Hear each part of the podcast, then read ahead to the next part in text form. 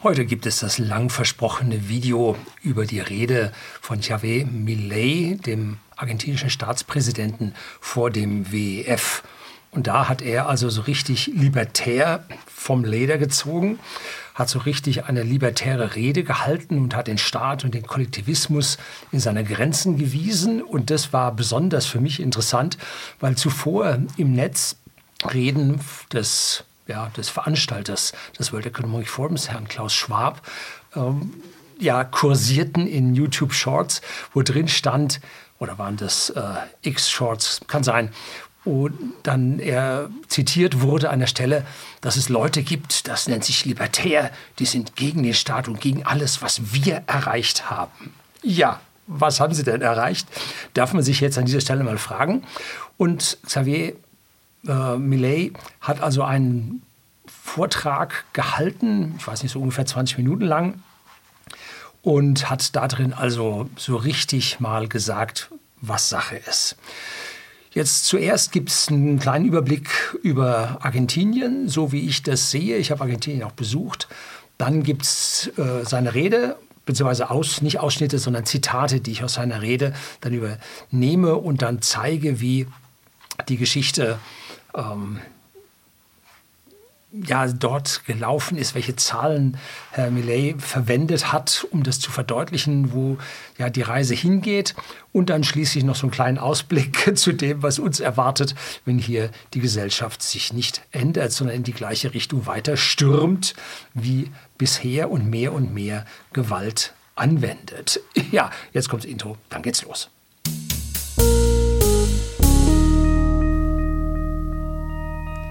Guten Abend und herzlich willkommen im Unternehmerblog, kurz Unterblog genannt. Begleiten Sie mich auf meinem Lebensweg und lernen Sie die Geheimnisse der Gesellschaft und Wirtschaft kennen, die von Politik und Medien gerne verschwiegen werden. Und heute haben wir so etwas, was von der Politik verschwiegen wird, beziehungsweise genau ins Gegenteil verdreht wird. Und wenn man hier bei Google gewisse Dinge sucht, findest du nichts. Da findest du also in, in einsamer äh, Vertrautheit die sogenannten Qualitätsmedien, die öffentlich-rechtlichen, die alle auf den Herrn Millet einschlagen und Häme über ihn ausschütten und und, und, und, und, Aber da muss man dann schon andere Suchmaschinen benutzen, zum Beispiel DuckDuckGo. Da gibt es dann doch deutlich andere Ergebnisse, die man dort findet und nicht hier die komplette Abkapselung bei ihm. So, 2020 war ich in Buenos Aires und zwar auf dem Weg in die Antarktis. Da gab es dann auch äh, Stadtbesichtigungen und äh, Historie und ja, Bad in der Menge und ja, eine sehr, sehr geschichtsträchtige Stadt, eine stolze Stadt, reichlich Vergangenheit, reiche Vergangenheit mit riesigen ja, Bauten, Geld, was damals zur Verfügung war. Aber die Stadt, und das sieht man auch, hat ihre besten Zeiten hinter sich. Und im Hintergrund blende ich Ihnen jetzt mal von meinem damaligen Besuch mal so ein paar Bilder von der Stadt ein. Allerdings die schönen, ne? die hässlichen machen wir nicht so, die lassen wir weg. Ne? Zwischen 1900 und 1930 gab es in Deutschland eines, ein geflügeltes Wort, reich wie ein Argentinier. Hm? Die beiden Weltkriege hatten dem Land ja nicht so sehr zugesetzt wie dem Rest der Welt, weil sie halt ja, weit weg am Ende der Welt waren. Und so konnten sie in ihr Land weiter investieren, weiter das Land vorwärts bringen. Und erst dann mit der Weltwirtschaftskrise erwischte es sie dann 19, äh, um 1930 dann auch. Aber sie zentralisierten dann und brachten ihre eigene Wirtschaft an dieser Stelle dann auf ein höheres Niveau. Anstatt hier Rohstofflieferant zu sein, gab es also dann äh, noch ja, Tendenzen, genauso wie der nördliche Nachbar äh, Brasilien, die halt hier die Wertschöpfung dann mehr ins Land holten und in dieser abgeschotteten Welt während der Weltwirtschaftskrise dann auch hier Wohlstand erzeugen konnten. Und das lief bis knapp 1950 und es, das Land war mit Kanada und Australien zusammengehörte das zu den reichen Ländern der Welt, in das ein Auswandern sich lohnt. Ab dann ging es bergab. Die Frage lautet, warum? Ja, Fangfrage, Sie wissen, worum es heute geht. Argentinien war lange Jahre spanische Kolonie.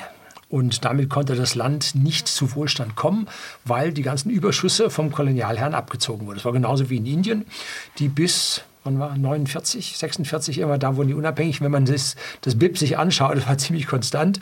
Und als die Kolonialmacht weg war, fing das an zu steigen. Ne, das ist immer so, die Kolonialmacht beutet aus. Und als die Spanier los waren, ging das dann also schon äh, ganz deutlich los. Und ab 1810 liefen Befreiungskriege in Argentinien und 1816 am 9. Juli haben sie dann die Unabhängigkeit von Spanien dann erreicht. Aber es wurde nicht viel besser. Man kratzte weiterhin im Dreck. Entschuldigung. Äh, bis 1880 versuchte man, eine Demokratie aufzubauen, aber nur zu oft waren die Regierungen ja diktatorisch oder Scheindemokratien mit Oligarchien drauf. Das ist ja im Prinzip so, wenn man große Firmen hat, äh, plus äh, einen mehr oder weniger linken Staat, äh, dann gibt es zusammen den Faschismus. Ne? Also an der Stelle haben die also ziemlich stark an dieser Stelle dann gelitten. Und ab 1912 wurde dann das allgemeine Wahlrecht eingeführt. Ja, immerhin schon. Ne? Allerdings nur für Männer. Das haben sie mit der Schweiz gemeinsam gehabt. Und dann setzt sich so langsam ein bürgerliches System durch. Und das hielt bis in die 1930er Jahre rein und brachte gewaltige Wohlstandsfortschritte und brachte eigentlich Argentinien raus aus dem Dreck. Richtig hinein in einen Wohlstand. Anschließend kam dann diese sagenumwobene Person Perón an die Macht, eine zwielichtige Gestalt, kann man gar nicht anders sagen die zwar von einem Teil des Volkes verehrt wurde, wahrscheinlich wegen seiner Frau Evita umso mehr, die auch heute noch ein großes Thema da ist. Auch das Grab wird verehrt. Ich gebe Ihnen hier mal einen Blick da von außen auf den großen Schrein, auf dem großen Friedhof. Und da pilgern die Leute heute noch hin. Aber dieser Herr Perron hat also ganz schön faschistisches Gedankengut im Hirn und hat also dem Land auch nicht wirklich gut getan. Es wurde eine Menge an Sozialreformen durchgeführt, was das Volk feierte, was das Volk ja, ihn wählte dafür oder wiederwählte dafür. Aber er wurde dabei immer absolutistischer und, was die Leute nicht verstanden haben, das alles passierte auf Pump. Das war also kein nachhaltiges äh, System, keine nachhaltige Sozialreformen, sondern das war einfach gedrucktes Papier. Wie so oft auf der Welt, dass dann im Prinzip die Masse mit gedrucktem Papier stillgehalten werden soll und dann schon in seiner zweiten, kurz nach dem Antritt seiner zweiten Amtszeit, haben sie ihn dann davon gejagt und 1955 musste er nach Spanien ins Exil. Tja, was passierte, war hohe Staatsverschuldung und starke Inflation, was ihm schließlich dann da zur Flucht ähm, ja, veranlasste an dieser Stelle. Und dann ging es weiter mit Rechten und mit Linken und mit Militärs in einer Tour. Und das gipfelt dann sogar in einem kleinen Krieg, den man 1982 um die Islas Malvinas äh, losgetreten hatte. Das sind die Falklands, die dem United Kingdom gehören oder zum United Kingdom gehören. Und das war natürlich auch nicht äh, wohlstandsfördernd, sondern eher das Gegenteil. Und es folgten dann Staatspleiten und Spekulationen gegen den argentinischen Staat. Da hat sich irgendein so amerikanischer Hedgefondsmanager mehrere Milliarden reingetan auf Kosten der argentinischen Bevölkerung. Warum? Weil die Politiker sich so verschuldet hatten und dann mit dem äh, International Monetary Fund äh, hier dann rekapitalisiert wurden, aber nicht alle gaben ihre Schuldtitel zurück. Und nach 20 Jahren kommt einer und sagt, ich kriege von dir jetzt noch 20 Milliarden. Ich weiß nicht, ob das 20 Milliarden waren oder 2 Milliarden, aber eine riesige Menge, die Argentinien gleich wieder um Kilometer zurückwarf. Unter anderem hatte man auch den Versuch, den Peso eins zu eins an den US-Dollar zu koppeln eigentlich eine tolle Idee, eins zu eins an den Dollar zu koppeln, hat man eine mehr oder weniger stabile Währung, wenn man da nicht nur selber Geld drucken würde wie heute. Ne? Und dann irgendwann kamen die alle und sagten, ja, jetzt wollen wir unsere Peso dann in Dollar umtauschen. Und dann war dann die Staatsbank natürlich wieder pleite und konnte natürlich diesen Umtausch in Dollar nicht liefern. Ne? Also das war reine Augenwischerei und brachte eine kurze Zeit einer kurzen, eines Strohfeuers, was dann nachher dann auch wieder im Niedergang äh, folgte. Und die Politiker drehten am Rad und drehten am Rad und drehten am Rad. Die letzten Jahrzehnte waren jetzt mehr und mehr von linken Experimenten und der bedingungslosen Ausweitung des Staatssystems bestimmt. Niemand dachte an Konsolidierung, niemand dachte an Sparen oder Konzentration auf einen wachsenden Wohlstand. Möglichst viele wollten sich in diesen Staatsdienst retten und wollten am Tropf des Staates leben und sich ernähren und dafür nichts wirklich schaffen. Ne? Also so geht es dann nicht. Und deshalb ging es dann mit Argentinien auch immer schneller bergab, bis die Leute es wirklich satt hatten und dann den Herrn Javier Millet gewählt haben. Glauben Sie das wenigste, was Sie in unseren Medien über den Herrn lesen. Vor allem nicht die Interpretation und das Framing aus den sogenannten Qualitätsmedien, allen voran das ehemalige Nachrichtenmagazin oder aber auch äh, ja, unseren Staatsfunk, unsere öffentlich-rechtlichen Medien, die ganz von Staatspropaganda erfüllt sind. Ähm, schon immer, wenn der Name Millet verwendet wird, wird eine, äh, ein Attribut mitgegeben, was er denn nun sei. Ne? Und das ist alternativ ultrarechts und rechtspopulist und so.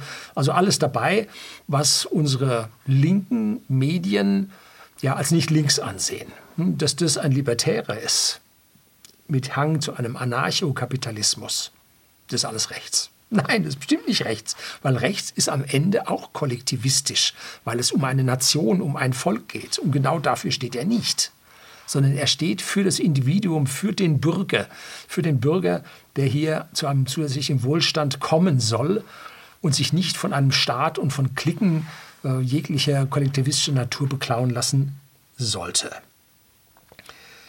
Und es ging in Argentinien immer nur um Kommandowirtschaften der Linken, der Rechten und der Militärs, die das Land in den Abgrund getrieben haben. Es ging nie um die Menschen, es ging nur um die Pfründe. Und ging es dann zu sehr an den Abgrund von so einem Land, dann schlugen die Militärs zu und machten einen Putsch. Äh, und das ist, die hatten dann auch nicht so wirklich Gutes im Sinn und führten dann zu dem Krieg. Ne? Also schlimm. Wo man hinblickt, ein breites Versagen in der gesamten Front. Und da muss man jetzt mal auf den Korruptionsindex schauen, ne? weil man erwartet dann ja in so einem Land eine relativ hohe Korruption. Und da gibt es einen Index von 0 ist absolut korrupt und 100 ist absolut ehrlich. Äh, 0 ist also dieser Failed State, wie man so schön sagt. Und Argentinien lag 2023 auf der Position 98 von 180 Staaten bei einem Index von 37. Also 50 wäre also 50 ist ja noch nicht mal. Ne? Also Ukraine und Russland liegen besser. Ne? Also schlimm oder lagen, was momentan ist, weiß sowieso keiner. Na gut. Die Daten sind von der Statista GmbH. Und hier kann man nun ganz deutlich erkennen, der Gegensatz von links ist nicht rechts, auch wenn man ihnen das immer wieder einreden will. Links und rechts sind beides Unfreiheit, sind unfreiheitliche Systeme, sind kollektivistisch. Der Gegensatz zu links und rechts ist Freiheit. Das ist ganz was anderes. Und der Herr Millet ist also weder links noch ist er rechts. Er ist libertär, er ist freiheitlich. Er sieht sich auch als Anarchokapitalist. Das heißt, er sieht den Staat als Ursache des Übels an. Diese ganzen linken Konzepte, so, man muss sie nur mal wirklich probieren. Hat noch niemand wirklich probiert. Er hat 200 Mal probiert und nie das Richtige gefunden? Ja. Oder ein rechtes Konzept, so zurück zu früher, wie es früher war, da war alles besser. Ne? Ja, man hat dort alles schon probiert, man hat auf der Welt schon alles probiert. Und weder diese linken noch rechten Systeme haben eine Chance. Ne? Die Personen in den Schaltzentralen der Mächte, sei es nun linke Parteien, rechte Parteien, sei es Gewerkschaften, die sind das Krebsgeschwür im Land Argentinien, was es am Fortkommen behindert. Das sind die Leute, die sich auf dem Wohlstand oder auf den Bemühungen um Wohlstand der Bevölkerung hier in schönen Lenz machen. Gar nicht gut dass es der Bevölkerung in Argentinien nicht gut geht, konnte man auf dem großen Platz da in Buenos Aires sehen, vor dem Casa Rosada, so ein rot, roter Buntsandsteinbau, Präsidentensitz. Und da konnte man 2020, keine 100 Meter entfernt, die Homeless-Leute, also die äh, Leute ohne feste Wohnung mit ihren Einkaufswagen und einer Matratze draufgeschnallt sehen, die sich dann nachts irgendwo äh, im Toreingang dann hinlegten und dann dort schliefen. In Sichtweite zum Pala äh, Präsidentenpalast. Kann man sich nicht ausdenken. Furchtbare Geschichte. So sollte ein Land nicht mit seinen Bürgern umgehen. Geht gar nicht. Interessant darauf war dann äh, die Aussage der Reiseleiterin von einer großen, renommierten Reiseagentur, die dann sagte, also bitte Trinkgeld dann doch äh, direkt zu ihr und nicht über die Reiseagentur, die dann das über die äh, argentinischen äh, Zweig der Agentur dann an sie weiterleiten würde. Da käme wohl nicht so viel an. Hm, gut, wir haben dann kurz gesammelt und dann hat sie auch einen ordentlichen Schein bekommen. Natürlich in Euro damals. Nun gut. Und hier kommen wir jetzt zum Ansatz von Javier Millet. Weg mit der ganzen korrupten Politik und ihren Wasserträgern. Lasst den Bürgern ihr Geld und lasst sie selbst entscheiden, was sie damit machen. Und kaum hat jemand feierliche Gedanken wie der Millet, schon kommt die linke kollektivistische Meute und bezeichnet, wie in der deutschen Wikipedia, Herrn Millet als ultraliberal, rechtspopulistisch und Anarchokapitalist. Da sieht man mal wieder, dass die Linke, die ja in politischer Hinsicht die Wikipedia fest im Griff hat, nun überhaupt nicht differenziert darüber, was es nun wirklich ist. Es ist nicht links, also muss es rechts sein. Ne? Es ist aber freiheitlich. Um an dieser Stelle nun überhaupt einen Stich machen zu können, muss er landesintern die immer noch relativ starke Finanzelite, Finanzindustrie entmachten. Und dazu geht es dem Peso und der politisch besetzten Zentralbank, aber nicht politisch besetzte EZB auch bei uns in Europa, wenn man ehemalige Minister äh, zum Chefs von Zentralbanken macht, dann ist das für mich politisch besetzt. Ne? Und zwar möchte Herr Millet die Zentralbank abschaffen und den Peso gleich mit und das zugunsten des US-Dollar. Warum jetzt das? Äh, bedeutet das eine Annäherung an die USA? Nicht unbedingt. In Argentinien ist der US-Dollar so eher die Zweitwährung. Haben wir auch schon gemerkt, als wir da waren, so wie die Westmark in der DDR den Zugang zu den Intershops ermöglichte, hat also der US-Dollar hat der US-Dollar in Argentinien dann doch den, die Funktion einer stabilen Währung, die ja, in der man sein Geld dann anlegt, damit die Inflation, die momentan bei 250 Prozent oder so liegt, damit die den Peso nicht wegfrisst. Ne? Das sind die 10 Prozent Inflation beim US-Dollar äh, eigentlich eine ganz schöne Sache für die Argentinier. Ne? So, die Abschaffung des Peso würde dem Gelddrucken und dieser Inflation unmittelbar den Stecker ziehen. Und zwar einfach so, zack, weg. Ne? Und Argentinien hat 45, Millionen Einwohner, ist damit kein so kleines Land und hat damit die Chance, dann auf der Welt tatsächlich fair behandelt zu werden. Ne, ganz kleine kommen unter die Räder, aber die sind groß genug, äh, um hier dann doch ordentlich behandelt zu werden. Und Millet möchte auch nicht im BRICS Plus Bündnis mit dabei sein.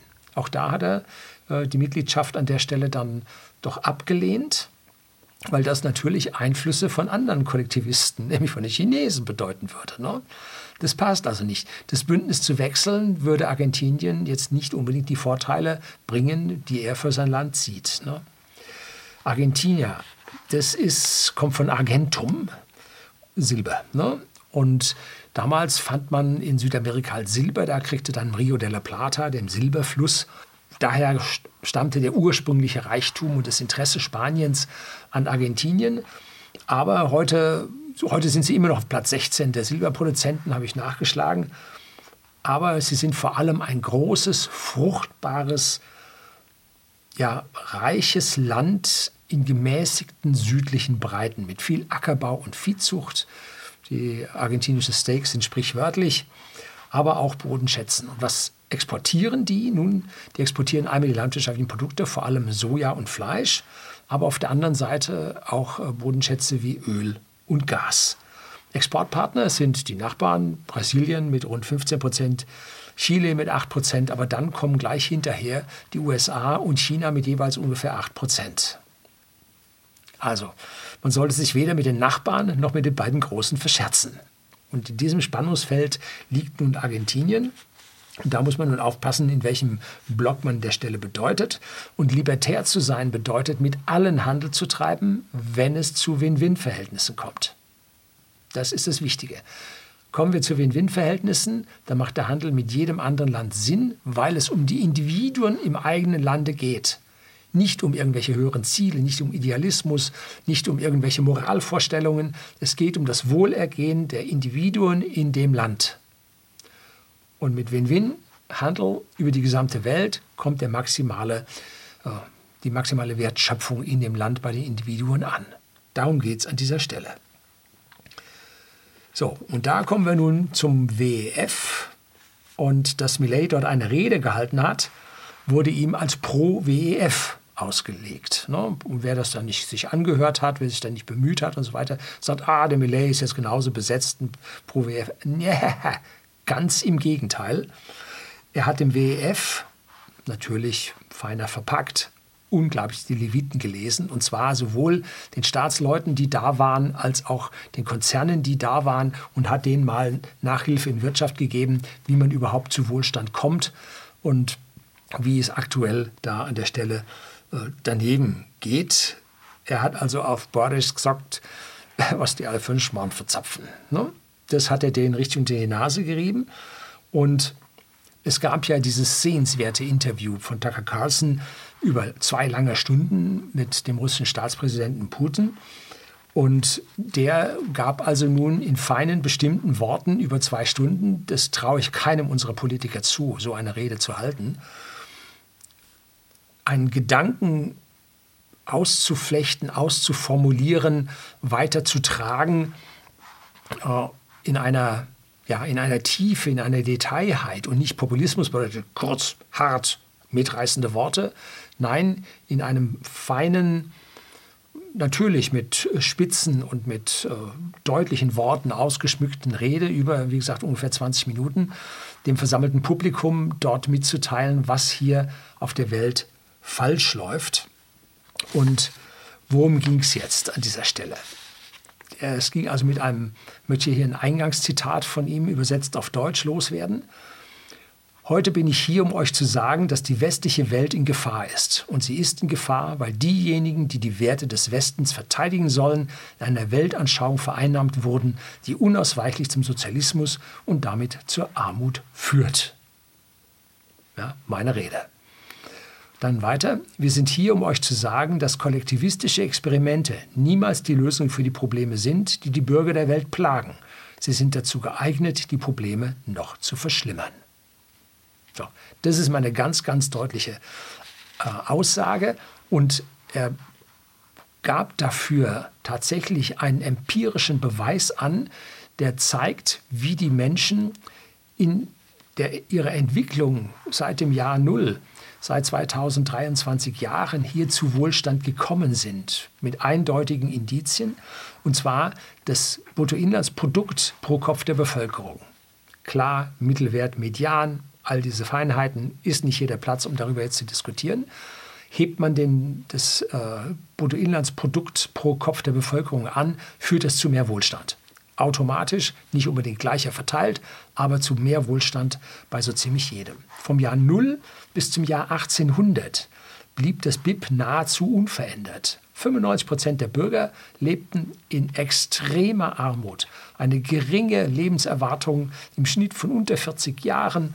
Das ist das, habe ich mich sofort an Hans Rosling mit seinem gapminder.org über die 200 letzten Jahre, die diesen extremen Wohlstand in der Menschheit brachten, hat mich sofort daran erinnert, bis 1800 war nichts. Ne? Da waren Feudalherren, die haben sich gegenseitig behagt, weil sie ihren Cousin nicht mochten und so weiter. Und der arme Bürger schaut mit dem Ofenrohr ins Gebirge, das war ganz furchtbar. Und ab 1800, mit dem Beginn der industriellen Revolution, besserte sich das gravierend. Wir sehen einen exponentiellen Anstieg. Das heißt, immer wenn Sie praktisch pro Jahr einen gewissen Prozentsatz dazulegen, dann kommt es zu Zinsen und Zinseszinseffekten und das auch im Wohlstand der Bevölkerung und damit zu einer exponentiellen Funktion. Also diese Zinseszinsfunktionen kann man also mit Wachstum pro Jahr ausdrücken. Und von 1800 bis 1900 lag dieses durchschnittliche Wachstum bei 0,6 Prozent pro Jahr. Das führte zu einer deutlichen Verbesserung des Wohlstands der Bürger.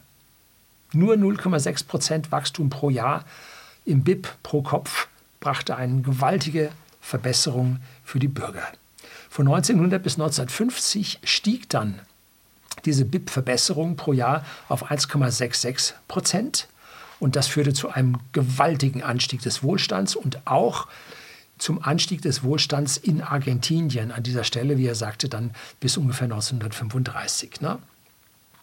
Von 1950 bis 2000, da stieg die ganze Geschichte schon um 2,1 Prozent im Schnitt pro Jahr. Und damit konnten wir 90 Prozent der Armut, auf der, der extremen Armut und Armut auf der Welt ja, eliminieren, besiegen. Und von 2000 bis 2023 betrug das Wachstum BIP pro Kopf der Bevölkerung der Welt sogar 3 Prozent. Und das führt am Ende dazu, dass sich das BIP seit 1800 verfünfzehnfacht hat. Durch diese exponentiellen Wachstumsfunktionen und die Anzahl an extrem armen Menschen, die vorzeitig sterben, hat sich also um 90 Prozent reduziert. Und weshalb? Nun, weil wir den Kapitalismus erfunden haben. Weil wir Win-Win-Verhältnisse, weil wir auf das Individuum Acht geben und nicht kollektivistisch herrschen. Ne? Freier Handel und Kapitalismus ist das einzige Wirtschaftssystem, das wir haben, so er, um Hunger, Armut und extreme Armut auf unserem Planeten zu beenden. Und damit hat er zu 100 Prozent recht. Und jetzt sagt die linke Doktrin, dass es nicht um Wohlstand, sondern moralische Fragen ginge. Kapitalismus sei böse, weil er individualistisch ist und stattdessen sei Kollektivismus gut, weil er altruistisch ist. So seine Worte. Ne? Natürlich passiert das nur mit dem Geld anderer. Ne? Im Namen der sogenannten sozialen Gerechtigkeit. Dieses Konzept ist in der westlichen Welt immer mehr in Mode gekommen, in Argentinien seit über 80 Jahren. Soziale Gerechtigkeit ist nicht nur nicht gerecht, also ungerecht, sondern trägt auch ja, zum allgemeinen Schlechterergehen bei. Es trägt also nicht zum besseren, zum Fortschritt des Wohlergehens bei. Ne?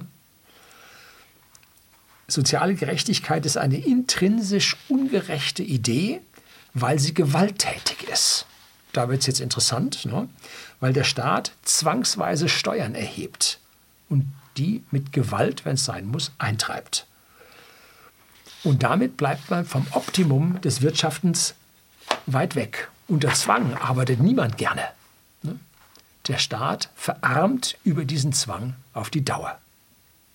Hm? Passiver Widerstand in der Bevölkerung.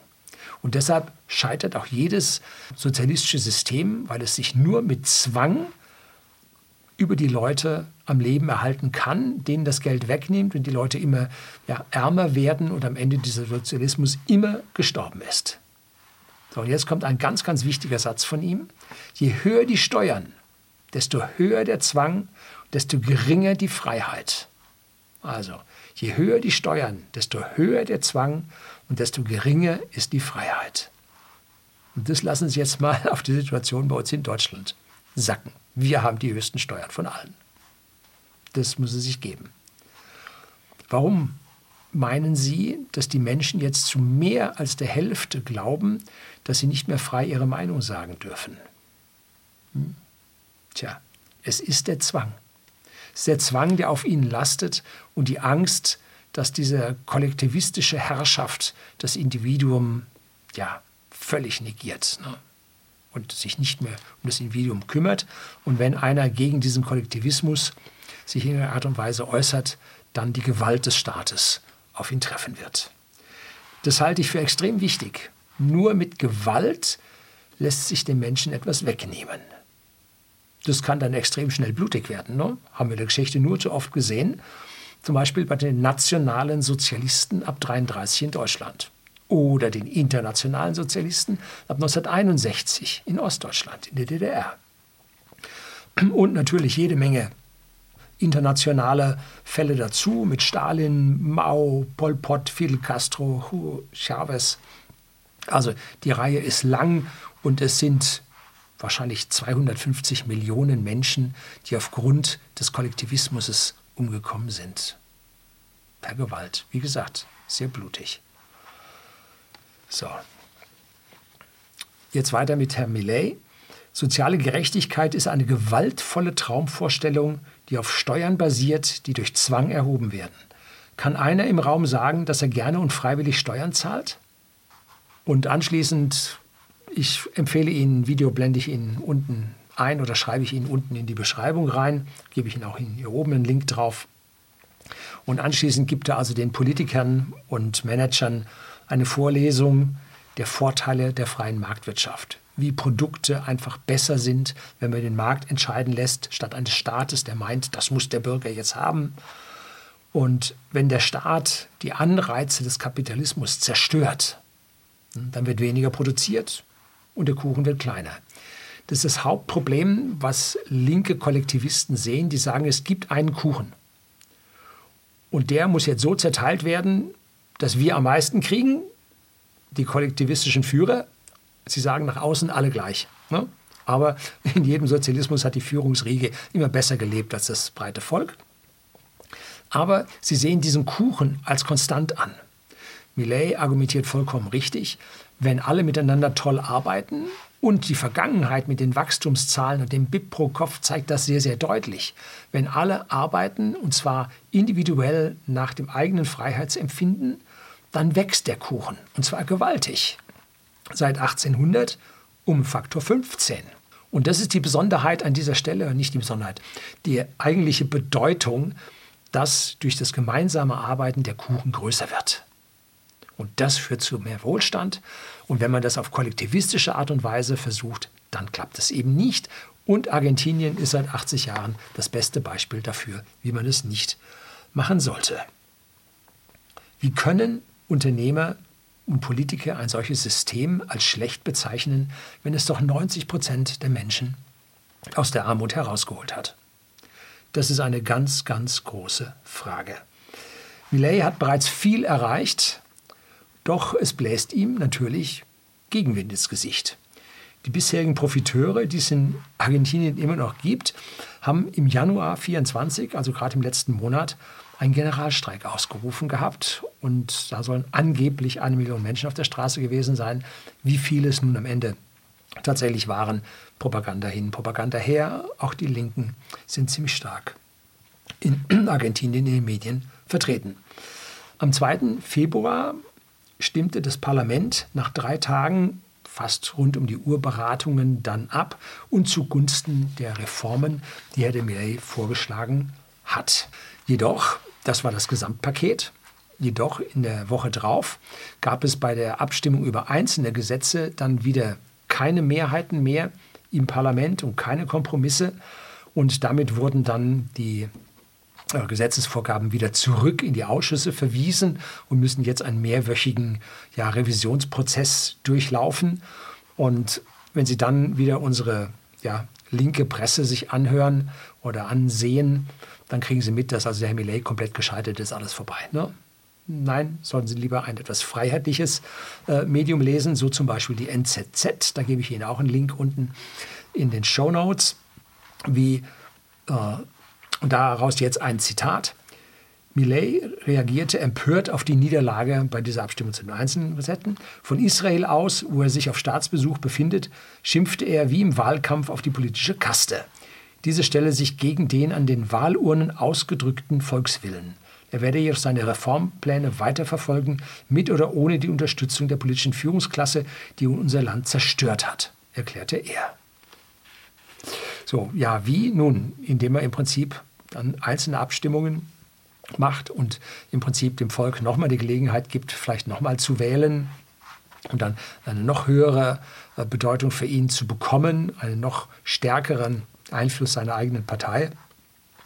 Argentinier, ja, irgendwie, kann ich Ihnen nicht genau sagen.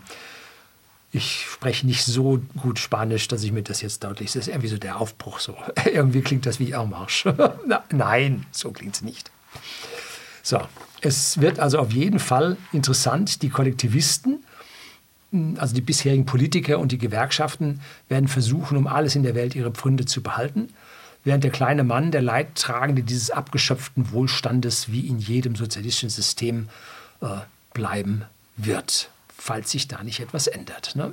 Falls Millet scheitert, können wir ein weiteres Land sehen, das in den Fängen der Sozialisten den Bach runtergehen wird. Ja, den Satz muss ich jetzt mal loslassen. Ne? Lassen wir uns überraschen. aber drücken wir ihm die Daumen und betrachten Sie das, was dort passiert, als die Blaupause zu dem, was bei uns passieren soll und wird. Wie sich gerade die Kollektivisten an ihren Sesseln festhalten, obwohl die Wählerzustimmung bei den Wahlumfragen ganz was anderes sagt. Ja, wird an dieser Stelle also hochinteressant, wie sich das entwickeln wird. Das soll es gewesen sein. Herzlichen Dank fürs Zuschauen.